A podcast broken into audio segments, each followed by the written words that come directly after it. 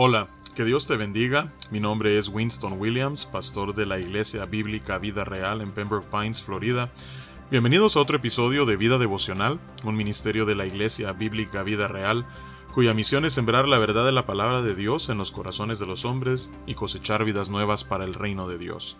Para más información puedes visitar nuestra página web www.ibvidareal.org o seguirnos en nuestra página de Facebook en arroba Vida Real. En este día estaremos meditando en el Salmo 29. Este es un salmo de David, un salmo corto de solamente 11 versículos, en el cual vemos no solamente el poder de Dios, sino su gloria, mientras Él gobierna soberanamente sobre toda la creación. Así es que vamos a leer este salmo y luego meditaremos en lo que éste nos enseña. Dice la palabra de Dios. Tributad a Jehová, oh hijos de los poderosos, dad a Jehová la gloria y el poder. Dad a Jehová la gloria debida a su nombre. Adorad a Jehová en la hermosura de la santidad. Voz de Jehová sobre las aguas. Truena el Dios de gloria.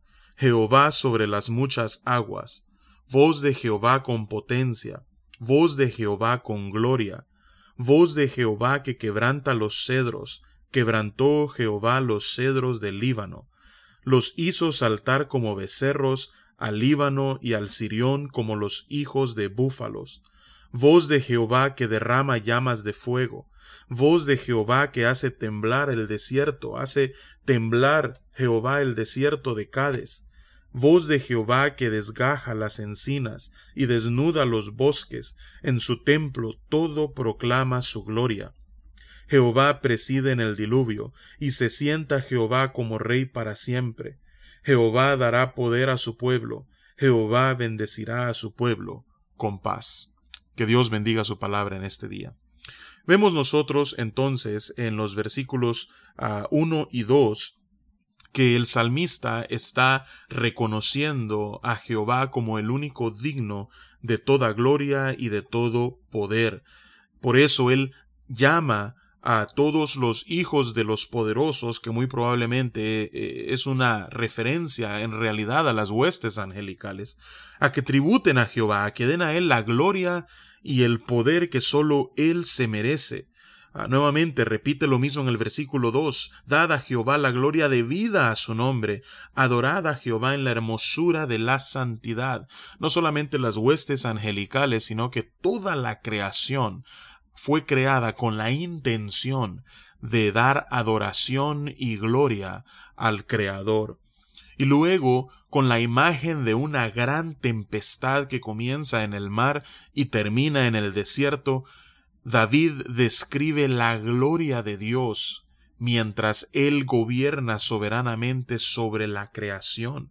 Con una imagen vívida, Él comienza en el versículo 3 a describir la voz de Jehová mediante el sonido de los truenos, diciendo, Voz de Jehová sobre las aguas, truena el Dios de gloria, Jehová sobre las muchas aguas, voz de Jehová con potencia, voz de Jehová con gloria. Yo no sé tú, pero cada vez que yo escucho los truenos ah, en medio de una gran tempestad, pienso en la gloria, en la majestad y en el poder de Dios. Y me digo a mí mismo, si así suenan los truenos, ¿cómo sonará la voz del Omnipotente cuando Él eh, emite sus juicios y sus decretos sobre la creación? Así es que David, utilizando la imagen de los truenos en una tempestad en alta mar, él eh, utiliza esto como una ilustración, como una imagen de la gloria de aquel que no solamente es el creador eh, de la tormenta, sino el que gobierna sobre la tormenta. Y luego esta tormenta pasa del mar y entra ya en los bosques del Líbano y en la parte norte de Israel, en el monte Hermón. Dice David en los versículos 5 eh, y 6, voz de Jehová que quebranta los cedros. Quebrantó Jehová los cedros del Líbano, los hizo saltar como becerros al Líbano y al Sirión como los hijos de búfalos. Sirión es una referencia al monte Hermón en el norte eh, de Israel. Así es que la tormenta ha seguido su curso y ahora ha llegado a tierra, y mientras está sobre los bosques del norte, David dice, aún allí truena la voz de Jehová al mando de su orden regia sobre la creación.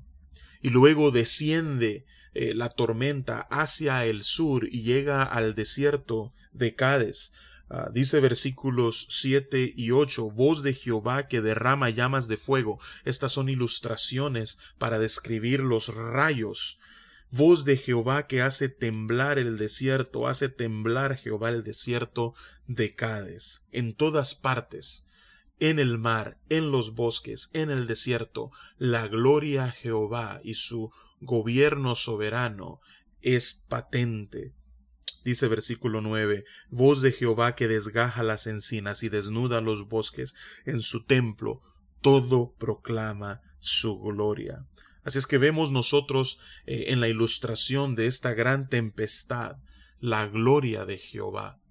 Y luego David hace memoria de lo que fue el diluvio universal. En el versículo 10 dice Jehová preside aún hasta en el diluvio, aún hasta en la catástrofe más destructora en la historia de la humanidad, Jehová se sienta como gobernador, como soberano sobre ella. Y se sienta Jehová como rey, no solo en ese momento, no solo en tiempos de dificultad y aflicción y catástrofe, sino para siempre, dice David. Y concluye este salmo, ah, declarando no solamente el poder de Dios, sino también sus tratos para con su pueblo. Dice Jehová dará poder a su pueblo. Jehová bendecirá a su pueblo con paz.